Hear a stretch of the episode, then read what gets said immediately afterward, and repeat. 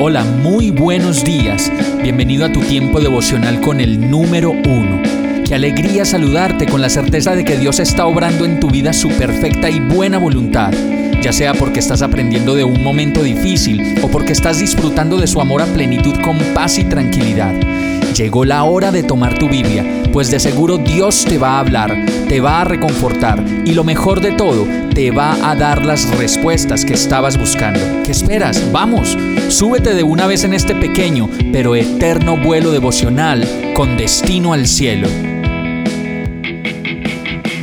Y el mensaje de hoy se llama Concederé tus deseos. Salmo 37.4 dice, Deleítate en el Señor y Él te concederá los deseos de tu corazón.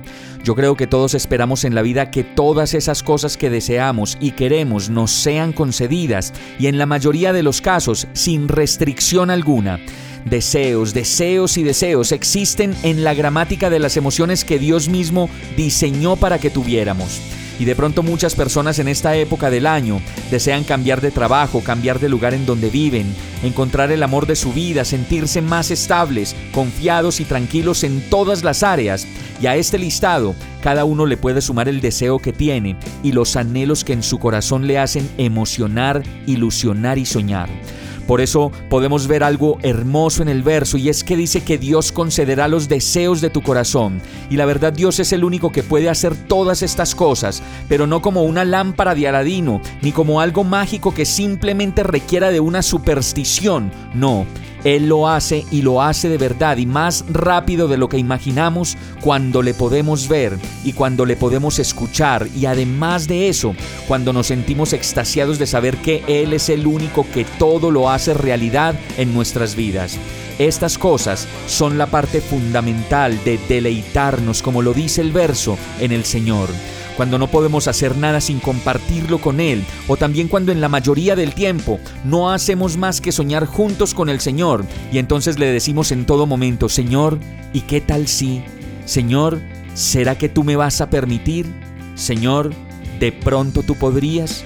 Wow, yo creo que eso sí es deleitarse en el Señor, tenerlo por amigo y no por juez, por compañía y no por celador tenerlo como el todo de la vida y no solo como un apagafuegos, sino tenerlo más bien como un protector, como un guardador, como un abrazador, como un lleno de ternura y de absoluto amor, que a su debido tiempo y en el descanso de su amor concederá, como lo dice el verso, los deseos de nuestro corazón.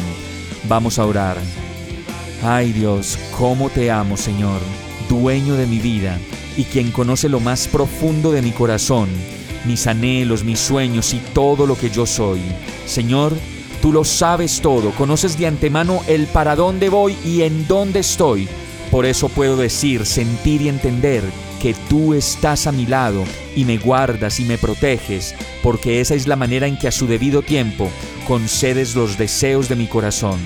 Señor, seguro estoy, confiado estoy, y ahora más que nunca, extasiadamente, te puedo ver y por eso oro a ti, confiado, agradecido, seguro de que tú estás obrando tu perfecta voluntad en mi vida, en el nombre de Jesús. Amén. Hemos llegado al final de este tiempo con el número uno.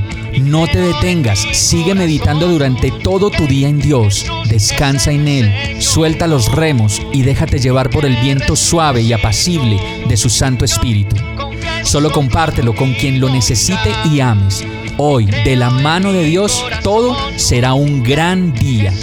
Para más información visita nuestra página www.iglesiabierta.com o llámanos al 313-334-0116.